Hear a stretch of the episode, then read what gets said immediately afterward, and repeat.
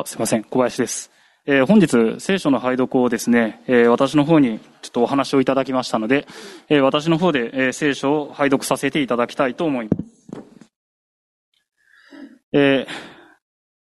今日の場所はですね、ヨハネによる福音書の第6章の22節から59節になります。よろしいでしょうか？はい。えそれでは拝読をさせていただきます。ヨハネによる福音書第6章の22節から59節その翌日、湖の向こう岸に残っていた群衆は、そこには小舟が一艘しかなかったこと、またイエスは弟子たちと一緒に船に乗り込まれず、弟子たちだけが出かけたことに気づいた。ところが、他の小舟が数艘、ティベリアスから主が感謝の祈りを唱えられた後に、人々がパンを食べた場所へ近づいてきた。群衆はイエスも弟子たちもそこにいないと知ると、自分たちもそれらの小舟に乗り、イエスを探し求めてカファルナウムに来た。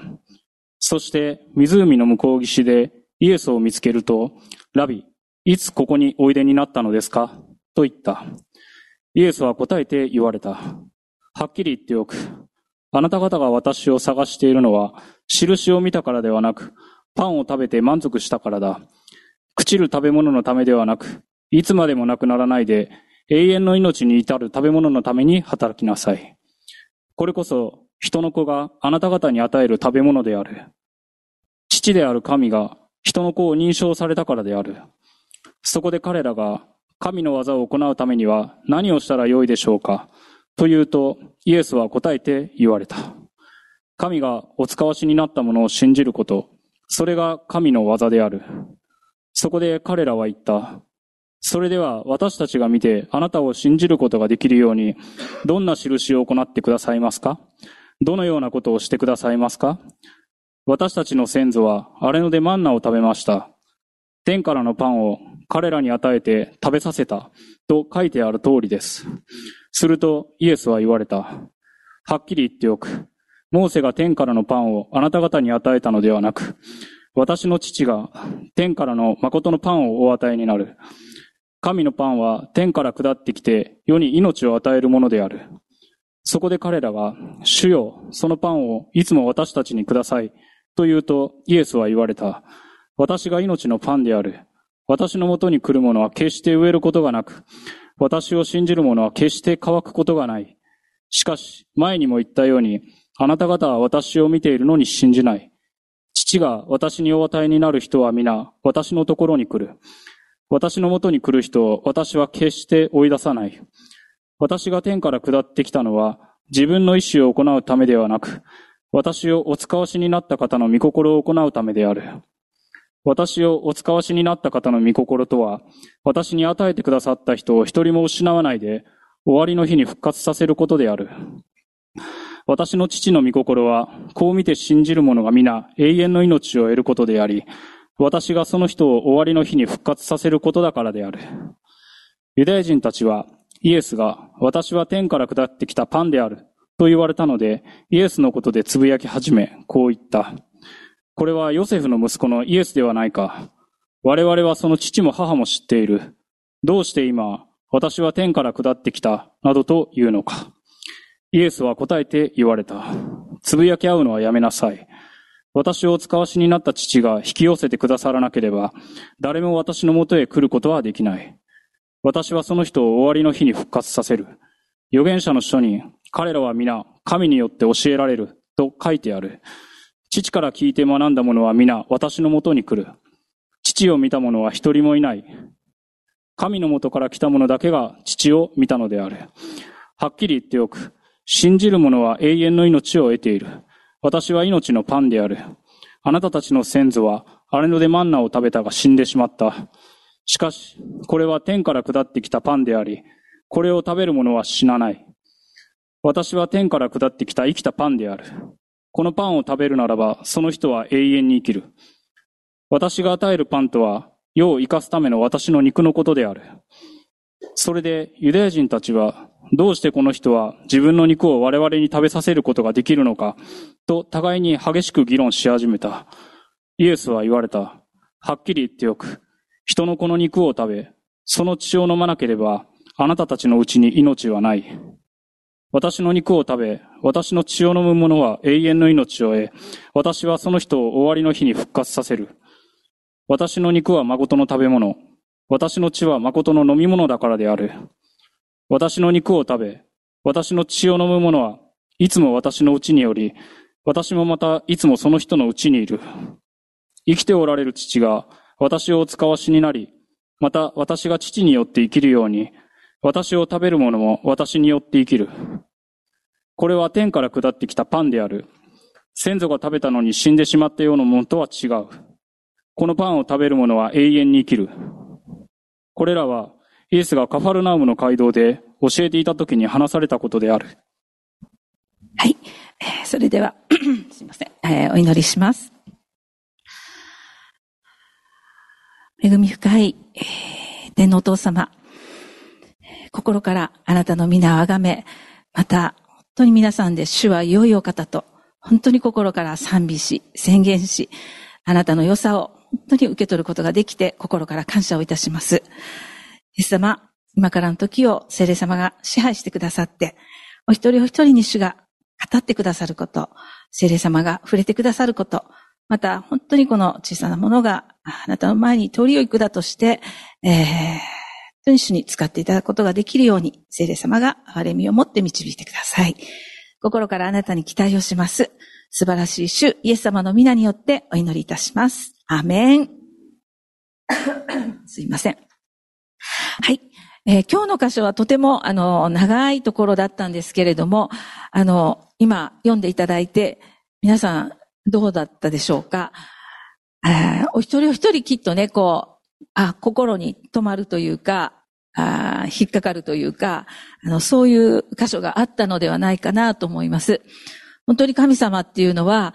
私たちの心をあのご存知なので、一人一人にふさわしく、あの、語ってくださる神様です。ですから、同じ聖書の箇所を読むんですけれども、一人一人が感じるところや受け取るところは、あの、違ってきますし、あの、それでいいと思います。で、私は今回、この聖書の箇所を祈りながら、あの、読んだときに、私自身が、あの、心に留まったことは、イエス様が、この聖書の箇所を通して何度も何度も、あの、信じる者は決して乾くことがない。こう見て、信じる者が皆永遠の命を得る。信じる者は永遠の命を得ている。イエス様が繰り返して、信じる者は信じるならっていうこの信じるっていうことを私たちに語りかけてくださっていることを受け取りました。この信仰、イエス様を信じていく、信頼していくっていうのは何か絶えずこうお願い事をしていく関係ではなくって、神様は私たちとこの心と心がこう結ばれていく。本当にこう関係が深まっていく。あの、そのことをとっても、あの、望んでおられるんだなっていうことを、あの、感じました。えー、そして、えー、今日の聖書の箇所を見ていくと、えー、5000人っていうもう本当にたくさんの人たちが5つのパンと2匹の魚で本当にこう養われていく、もう満腹するっていう、そういうことをもう目の当たりに体験した、その群衆の中の何人かが、まあ、イエス様の追っかけをしていったんですね。あ、あの人がもしかしたら、えー、この国を治めてくれる王様になるかもしれない。あの人についていったらもう、あの、お腹がペコペコで困るっていうことがなくって、経済的にも豊かになるんじゃないかって、まあ、いろんな思いを持ってだとは思うんですけれども、あの、イエス様をこう探し求めて追っかけていったんですね。で、その時に、イエス様探し当てた時に、イエス様がこの、あの、群衆追っかけてきた人たちに言った言葉が、えー、26節です。はっきり言っておく。あなた方が私を探しているのは、印を見たからではなく、パンを食べて満腹したからだ。朽ちる食べ物のためではなく、いつまでもなくならないで、永遠の命に至る食べ物のために働きなさい。これこそ、人の子があなた方に与える食べ物である、と言われました。えー、本当にこう、満たされるっていう体験はすごく大事だと思うんですね。でも、イエス様は私たちがこう、肉的に、こう、まあ、この命がね、えー、生きていくために満たされることも大事なんだけれども、私たちのこう、内なる人が霊的に豊かに満たされていく。外側の食べ物はなくなっていくものなんだけれども、私たちの内側を生かすものは朽ちることがない。すごくイエス様ここで、これこそっていう、こう、これしかないよっていう、こう、すっごい強調した強い言い方を持って、この永遠の命に至る食べ物のために働きなさいっていうことを、えー、すごく来た人たちにこう、押しました。語りました。で、その人たちは、じゃあ、どうしたらいいんですか？働きなさいって言うけれども、えー、ここでは神の技を行うっていう表現になっていますが、じゃあ、どういうことしたらいいんですか？って問うたときに、えー、イエス様が答えられた答えが今日の暗唱聖句の箇所なんですけれども、29節にイエス様は、神がお使わしになったものを信じること、それが神の技である。何かこう、神の技というと、ものすごい癒しの働きをするとか、ものすごい悪霊追い出しのミニストリーをすることが神の技のように思うんですけれども、いやいや、イエス様は、いや、それはなくていいよ。そうじゃなくって、あなたが信じること。それが神の技だよ。で、ここでもイエス様が、この本当に私たちがこう信じる、信仰を持って神に近づく。信頼していくっていうことをとても、えー、願っておられることがわかります。あの、ですから本当にこの信仰を、信じるっていうことは、なんかすごくこう、あの、なんていうかな、こう、尊いというか、本当にすごいことすごいことって言っておかしいんですけど、すごいこう、あ、大切なことなんだな。何かこう、ね、私たち人間ってこう、技をすることで満足したり、あ、やったーって思いがちなんですけど、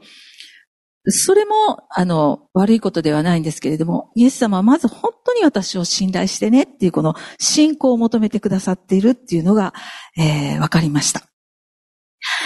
えー、そして、えー、その次に弟子たちは、あの、それで、あ、わかりましたって言うんじゃなくって、じゃあイエス様、私たちが見て、あなたを信じることができるように、印を行ってくださいって言うんですね。いやいやいやいや、あなたたち昨日見たばっかりでしょ体験したばっかりでしょあんなわずかなもので多くの人が養われた。その印を見たのに、なお見せてください。えー、本当にこれが私たちこう人間のこう弱さというか、どうしてもこう目に見えるもの。まあよくね、あの子供も言いますよね。そんなん言うんやったら証拠見してよ っていう子供も言いますけれども、やっぱり見ないと信じることができないっていう、その本当に見えるものに頼っていくっていうあの弱さがあると思います。えー、それをあの思ったときに、あ、信仰っていうのは、ローマ書のえー、10章の10節に、信仰は心で信じて義とせられって書いてあります。この、えー、群衆、やってきた群衆もすぐに主の言葉を信じて受け取ることができませんでした。で、後に、えー、っと、41節にも書かれてあるんですけれども、この問答を聞いていたユダヤ人たちも、何言ってるんあの人っていう感じで、イエス様っていう人何言ってるん自分が天から下ってきたパンとか、自分を食べろとか、何を言ってるんだこの人は。だってあなた、大工の子供でしょ？お父さんお母さん私たちよく知ってるよ。なんか、そんなの信じられないっていう感じで、やっぱりこのそばにいた人たちも信じることができなかったんですね。この、なぜこう、信じることができないか。で、今も言いましたけれども、その信仰っていうのが、ローマの10章10節にあるように、まず、心で信じてって書いてあるので、信仰が頭の理解ではなくって、まず私たちが、あ、そうですと、受け入れますと、心に受け入れて決断していく。信仰っていうのは心でまず受け取ることなんだっていうことが、あの、わかります。なので、あの、何回かメッセージでも、あの、本当に分かち合ってきたように、私たちの心が絶えず、えー、本当に守られていることあ、本当に心に傷がある、また痛みをずっと持ち続けていると、どうしても心がこう、あの、今日本当に賛美の中で、あの、癒しのミニストリーがありましたけれども、本当に心がこう、ひしがれていってしまうというか、素直にこう、言葉が受け取れなかったり、親切が受け取れなかったり、えー、本当に傷ついたままでいると、あの、正しく信仰を持って歩むっていうことができにくくなるんですね。だから本当に私たちの心が守られていく、癒されていくっていうことはとっても大事だと思います。えー、心で信じと、信じて義とせられる。まず心で受け取ること。そして聖書を見ると、その次のローマ書の10章17節には、信仰は聞くことにより、しかもキリストの言葉を聞くことによって始まる。と書いてあります。えー、昨年津田の教会のテーマは、聞くっていうことでした。これは信仰のスタートです。このことによって始まると聖書に書いてあるので、信仰はまず心に受け取って、そして神の言葉、キリストの言葉を聞くことからスタートしていきます。で、先週メッセージを聞いたように、この言葉を聞きながら信仰生活歩んでいくんですけれども、あの、皆同じように大嵐とか、この、こう、本当に揺り動かされる。ぐらつかせられるということがたびたび人生の中で起こってきます。で、その時に私たちがこうしっかりこうどこに立っているか、土台が何であるかっていうことが、あの、とっても大事ですね。えー、聖書の中にイエス様が例えの話をしてくださって、えー、砂の上に家を建てた人と岩の上に家を建てた人の、えー、例えの話をしてくださいました。で、同じように大嵐がやってくるんですけれども、まあ、あの、土台は違うんですけど、上の建物はどっちも立派に立つんですよね。でも、嵐が来た時に、砂地の上、土台が砂であれば、あっという間に流されてしまう。けれども、土台が岩地で硬い、揺るがないものであるならば、嵐が来たとしても揺れ動くことがない。しっかり立ったままである。でそれはじゃあどんな人かというと、それは、御言葉を聞いて行う人がこういう人たちですよということをイエス様が言われました。なので私たちはこの本当にぐらつかないで土台をしっかり据えていく。絶対ぐらつく時ってありますよね。私ももうたびたびぐらつきます。でも、その時に御言葉を聞いて行う体験、聞いて従う体験を積み重ねていくと、あ、本当に神様は真実な方なんだ。御言葉って本当にその通りになっていくんだ。神様って本当に助けてくださる、折にかなって助けてくださる方、慈しみ深い方なんだ。神様の本当に愛っていうのを、その聞いて従う中で、一つ一つ神様との交わりの中で体験をしていくと、土台が強固になっていくので、ぐらつくようなことが起こったとしても、いえ、私は神の約束の方を選びますという、そちらを選んでいけるんですね。でも土台がぐらぐらのままだと、いやいや、そうは言うけど、やっぱり無理ですと言って、結局は信仰の破線にあって、べっしゃんこに家が、あの、潰れていってしまいます。なので、信仰っていうのは、聞くことからスタートしますけれども、必ず聞いて従っていくっていうことを繰り返しながら、あの、揺るがない土台をしっかりと、あの、据えていきたいと思います。えー、その中でイエス様は、えー、何度も何度も永遠の命は信じるなら受け取ることができるよっていうことを、えー、語ってくださいました。そしてイエス様ご自身がこの命のパンであること、永遠の命であり、命のパンである、本当にイエス様を本当に信じる。本当に、そのことをとても主は願っておられます。この命っていうのは、私たちのこの人生の中ですっごく力、生きる、こう、原動力っていうものを与えますよね。あの、私も 一時スーパーであの、レジのね、アルバイトをしてたんですけれども、まあ、ある時ですね、お隣のレジで男の人は、これはわしの命の水やっって言われたんですね。で、やっぱりクリスチャンですから命の水って聞いた、ええー、と思って、何？と思って、あの、パッと思わず振り向いたら、やっぱりあの、カゴの中に入ってたのはお酒だったんですね。なるほどって、おじちゃんにとったら、これがやっぱり命の水。ということは、人は誰しもこの本当にこう生きていくために、こう、なんていうんですか、こう力、喜び、ああもう本当に元気。あそういう、こう、命の源っていうのは皆が求めています。でも、そのおじさんが言ってる命の水はもう本当になくなっていくものだし、えー、毎回毎回買って得ていかなければならないもの。で、ここでイエス様が言われているように朽ちていくものです。けれども、主イエス様が私たちに与えてくださる命は、ここに書かれているように、決して本当に朽ちることのない命のパンです。この命のパン、この命で生かされていくと、私たちが本当に何のために生きているのか、自分自身の価値がどういうものであるかっていうのを見出して、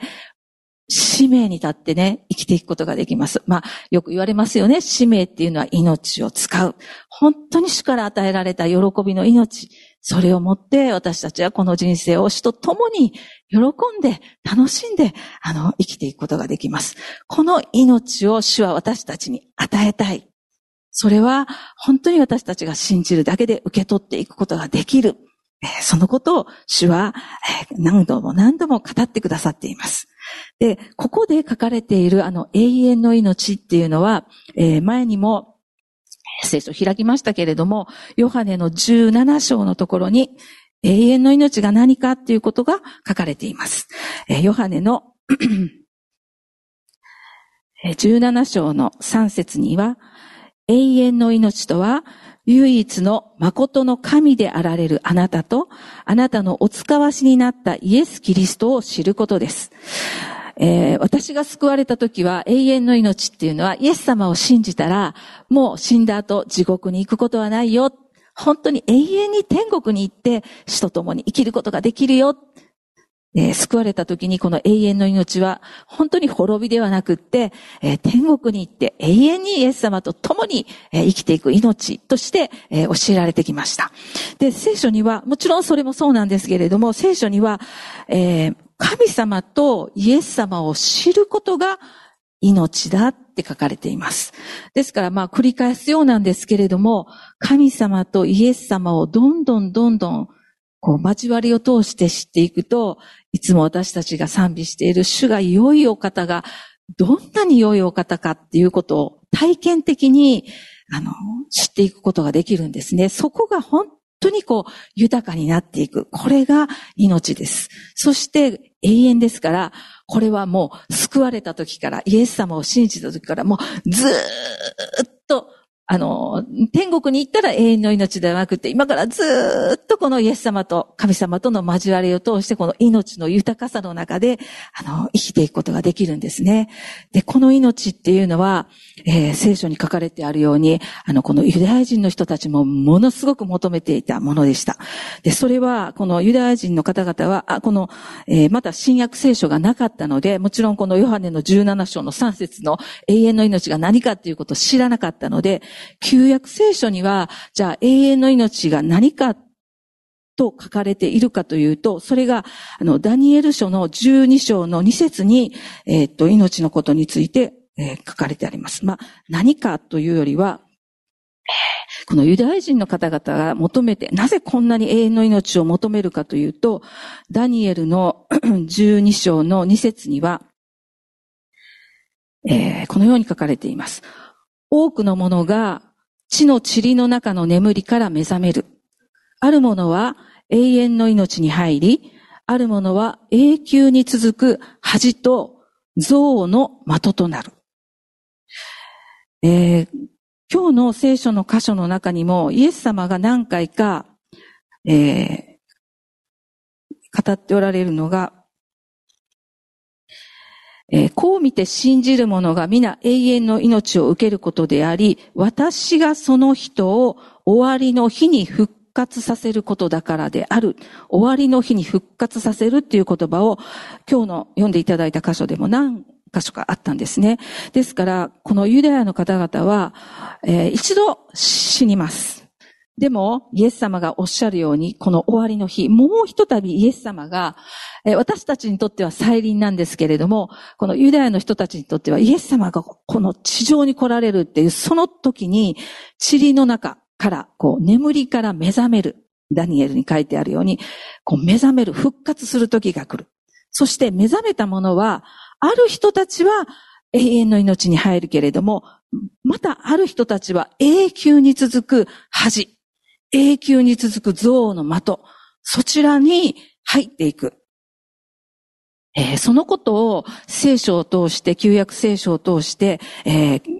聞いていたので、教えられていたので、もう何とかしてでも、この永遠の命は得たいっていう気持ちがものすごく、あの、強かったんですね。ですから、新約聖書を見ると、あの、ちょいちょい、あの、イエス様のところに来て、永遠の命を受け取るためにどうしたらいいですか？ってこう、尋ねてくる人が、えー、聖書の中に、あの、ありますよね。で、その中の一人がですね、マタイの19章の16節から書いてある、あの、金持ちの青年なんです。マタイの19章の16節に、あの、金持ちの青年も、やっぱり永遠の命が欲しくって、イエス様のところにどうしたらこれを受け取ることができますかと言って、えー、やってきました。この 金持ちの青年は先生、まあ、イエス様ですね。永遠の命を得るには、どんな良いことをしたらいいですか？イエス様はなぜ良いことについて尋ねますか？良い方はお一人ですよ。じゃあ、命を得たいなら、掟を守りなさいっていうことをまず言われました。イエス様はすぐに、命を得たいなら、信じなさいっていうことを言われませんでした。掟を守りなさいと、まずこの青年に言いました。するとですね、この金持ちの青年は、じゃあ、どんな掟ですかと尋ねると、イエス様は、殺すな、勧誘するな、盗むな、偽証するな、父母を敬え、また、隣人を自分のように愛しなさい。そこで青年は言いました。そういうことは皆守ってきました。すごいですね。永遠の命をやるために、この飛んだ青年は、立法の一つ一つを本当に落ち度なくきちんと守ってきたんですね。イエス様も感心されたと思います。あ、すごいな。ですから、イエス様もそのことは決して、あの、拒否するっていうか、そのことはそのこととしてイエス様受け入れてくださったんですね。で、彼は、こんなにきちっとしてきましたよ。守ってきましたよ。まだ何か私に欠けたものがありますか？聞いてきました。そこでイエス様が、もしあなたが完全になりたい。だったら、あなたの持っているものを全部払、えー、売り払って、貧しい人に施しなさい。そうすれば、天に富を積むことになる。そして、私に従ってきなさい。と語られました。えー、結局、この青年の心の中に何があるか。本人はどこに賭けがありますか？こんなにやってきましたよ。本当に命のためにこんなに忠実にやってきましたよっていう、えー、本当にこう外側の一つ一つ立法を守るっていうことをやってきたんですけれども、イエス様はその外側のことよりも彼の心を見てくださって、いや、あなたの心の中に、本当に支配しているものが何であるか。結局はこの止める青年はイエス様が言われたことに従えなくって、えー、たくさん財産を持っていったので、あの、結局は悲しみながらそこを立ち去っていったんですね。わかりました。イエス様そのようにしますと従ったのではなく、結局従えずに帰ってきました。ですから彼の心の中にあった賭けが何であるか、その賭けの部分を、心の部分をあの、本当に気づいてほしいために、イエス様は、あえて彼に命が欲しいって言った時に、じゃあ信じなさいっていうことを語ることはなさらなかったわけです。彼が、その自分自身何が欠けていたか。イエス様が求めておられるのは、本当にその心が一つになっていく。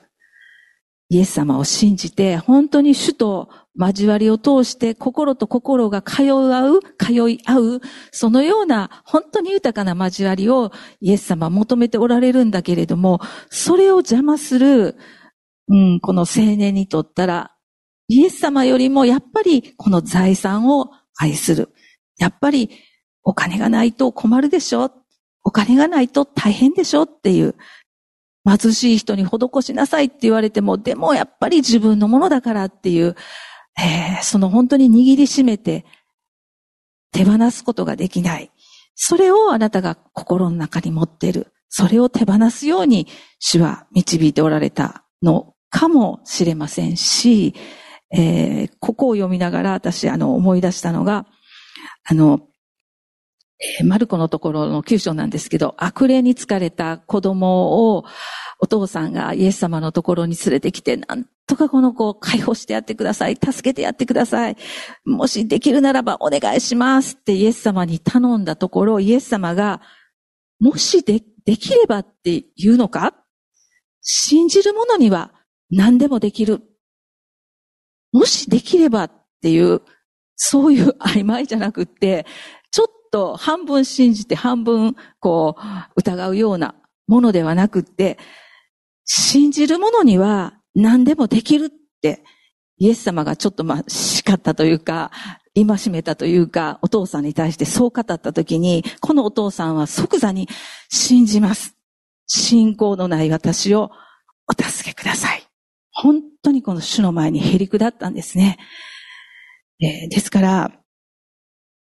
もしかしたらこの青年が、金持ちの青年が、しょんぼりして帰っていきましたけれども、主の前に、イエス様はそれができません。本当に私は、イエス様あなたが、本当にその財産を売って分け与えなさいと、貧しい人たちにそうしなさいって言った、言ってくださって、それは良いこととわかるけど、でも、それが私はできないんですって、もしかしたら、主の前に本当にこう心をこうへり下らせるというか、あ主はもしかしたら心をご覧になってあなたに欠けたものがあるっていうのはもしかしたらこの本当に主の前にへり下る、そのような心をあ求めておられたのかなっていうことを感じました。彼は本当に立派です。えー、本当に一つ一つの立法を守ってきた立派なあの青年だったんですけれども、イエス様ご自身はもう心を見抜かれて、彼の中にある賭けが何であるかっていうのを、えー、見てくださっていました。えー、このようにして、えー、本当に永遠の命を得ていくのは、え私たちは、え信仰によって、え受け取っていくことができます。あのすごいですよね。あの、イエス様は、ああれしなさい、これしなさい。こうしたら、あの、もらえますよではなく、ただ私たちに信じるだけでいいよって、今日も、あの、招いてくださっています。でも、あの、本当にその信じるだけでいいっていうその裏側には、イエス様がどれほどの犠牲を払ってくださったか。ただ私たちは信じるだけでいいんですけれども、その信仰の道を開いてくださったのは、あのイエス様の十字架、イエス様が本当にこの身代わりになって、すべての罪も、呪いも、本当に痛みも、束縛も、全部を本当に追ってくださって、えー、あがなってくださって、私たちが御国に本当につながるように、命がいただけるようにと、本当にその、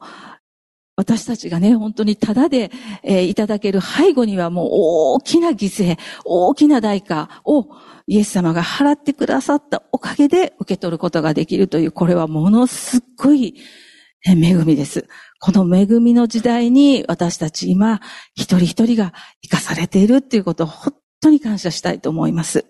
今は恵みの時、今は救いの時とあるように、今この恵みの中で生かされている私たちは、本当に主の愛に応えて、えー、歩んでいきたいと思います。天のお父様の心は、えー、本当に今、ヨハネをずっと学んでいますけれども、皆さんがよく知っているヨハネの、えー、3章の16節にあるように、神はその一人子をお与えになったほどに世を愛された。一人子を信じる者が一人も滅びないで永遠の命を得るためであると。本当に天の神様はこの創造の始めから創世記を見ると、もうすでに命の木っていうものがそのの中央にあって、この木から本当に自由に取って食べていいよっていう、もうすでに創造の初めから、本当に神様が私たち一人一人が神に作られた、本当に人間が豊かな命に満たされて生きていけるようにと、この命を備えてくださっていました。でも、残念ながら、本当にこの私たちの心が惑わされてしまって、ダメだよ取ったらダメだよ食べたらダメだよっていう善悪を知る木から、本当に心を惑わされて、取って食べてしまったことから、この罪が私たちのうちに入り込んで、そして本当に私たちが、えー、本来もう豊かな命をずっとその中を歩み続けるはずのものが罪のゆえに、それが本当に神様との間にこう断絶っていうものが入ってしまいました。でもその断絶をイエス様が本当に十字架を通してつなぎ合わせ回復を与えてくださいました。この創造の初めから主は私たち本当に作られたものが命に満たされ、またイエス様ご自身が私が命のパンであると、私を食べるものはあなたは生きる。植えることがないという、毎日毎日それで私たちは生かされていきたいと思います。えー、そして、最後ですけれども、あのー、後半のところですね。今日ちょっと聖書の箇所が長かったんですけれども、えー、52節のところからは、えー、イエス様すごいことをおっしゃいましたね。はっきり言っておく。人の子の肉を食べ、その血を飲まなければ、あなたたちのうちに命はない。私の肉を食べ、私の血を飲む者は永遠の命を得、私はその人を終わりの日に復活させる。きっとあの、これを聞いた当時の人たちはものすごいびっくりしたと思います。肉を食べる、血を飲むって、えー、どういうこと？今、あの、私たちはね、このことがイエス様の十字架のことだっていうことはよくわかるんですけれども、まだイエス様十字架にかかられる前なので、一体これはどういうことだってものすごいまあ大騒ぎになっただろうなということは、あの、察することができるんですけれども、えー、この食べるっていうことは、やっぱりイエス様は言葉は違いますけれども、信じるっていうことですよね。食べるっていうのはその、私たちのこう、体の中に入れるっていうことですから、あの、先ほどのその信仰がね、えー、聞いて行うことと同じように、食べ物も、これ命だよ、いいものだよって聞いてて頭で分かっても、でも実際に食べないと、その人のうちでこう命とならない。やっぱり聞いてそれをこう受け取っていくっていうことをしなければ命となりませんから、イエス様ご自身も本当に私自身の十字架を受け入れて信じてほしい。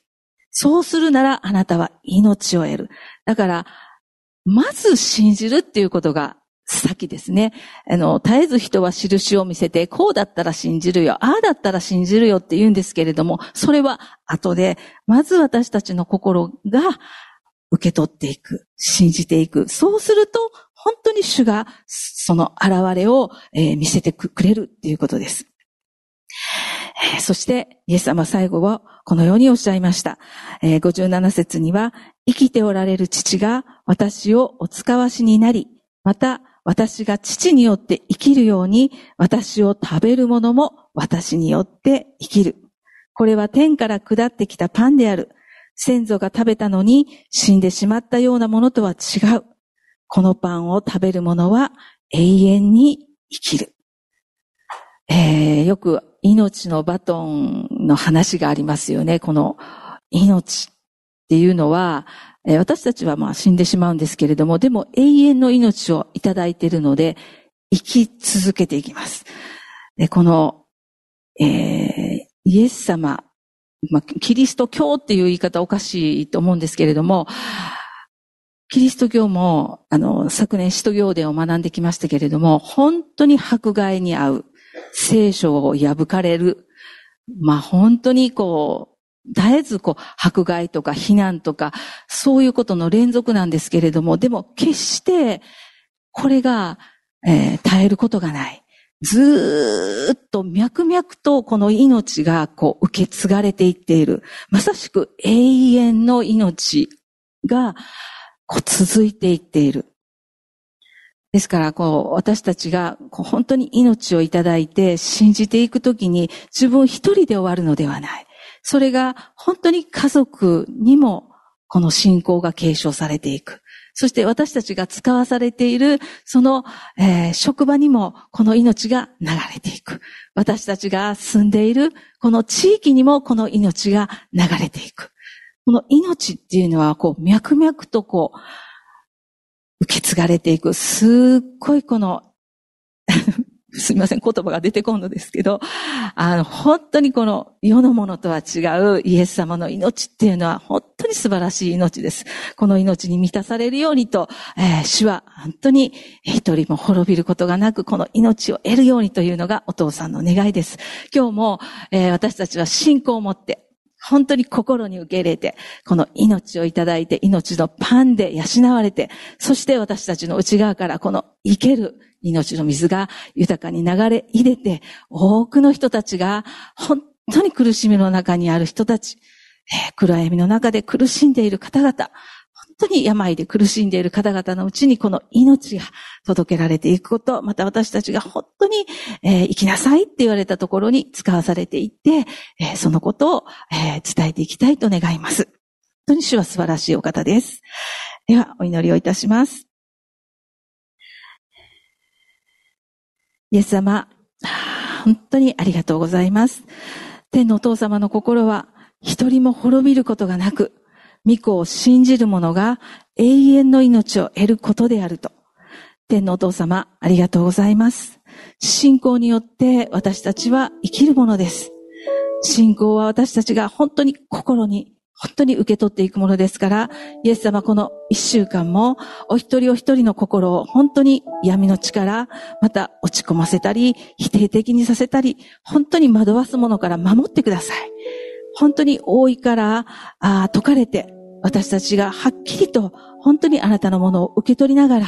しっかりと土台を据えて前進していくことができるように、お一人お一人のその信仰の歩みを神様がこの新しい一週間も祝福してくださることを宣言をします。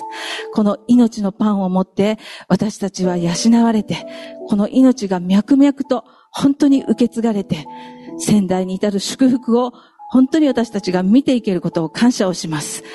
愛するイエス様、どうぞ私たちのうちから不信仰を取り除いてください。そして、本当に、あの、止める青年が、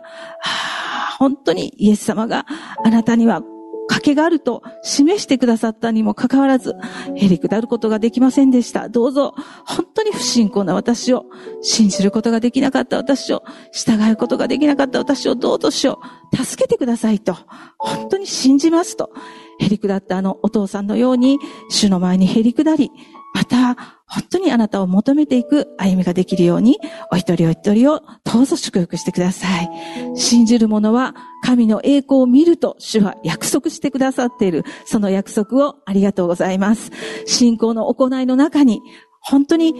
こんなことをしてどうなるんだろうか。この宣言が本当にそうなっていくんだろうか、その疑いを取り除いて、信仰の行いを通して私たちは見ていくことができることを感謝をします。主の栄光が表されることを感謝をします。そして私たちは喜んで、本当にあなたに従い、栄光を主にお返しし、あなたに感謝と賛美と礼拝を捧げていきます。イエス様ありがとうございます。素晴らしい命を与えてくださっていること、そして何よりも、主イエス様の十字架を心から感謝をします。今も生きて働いてくださっているイエス様、あなたを褒めたたえます。感謝します。イエス様の皆によって皆さんを祝福してお祈りいたします。アーメン。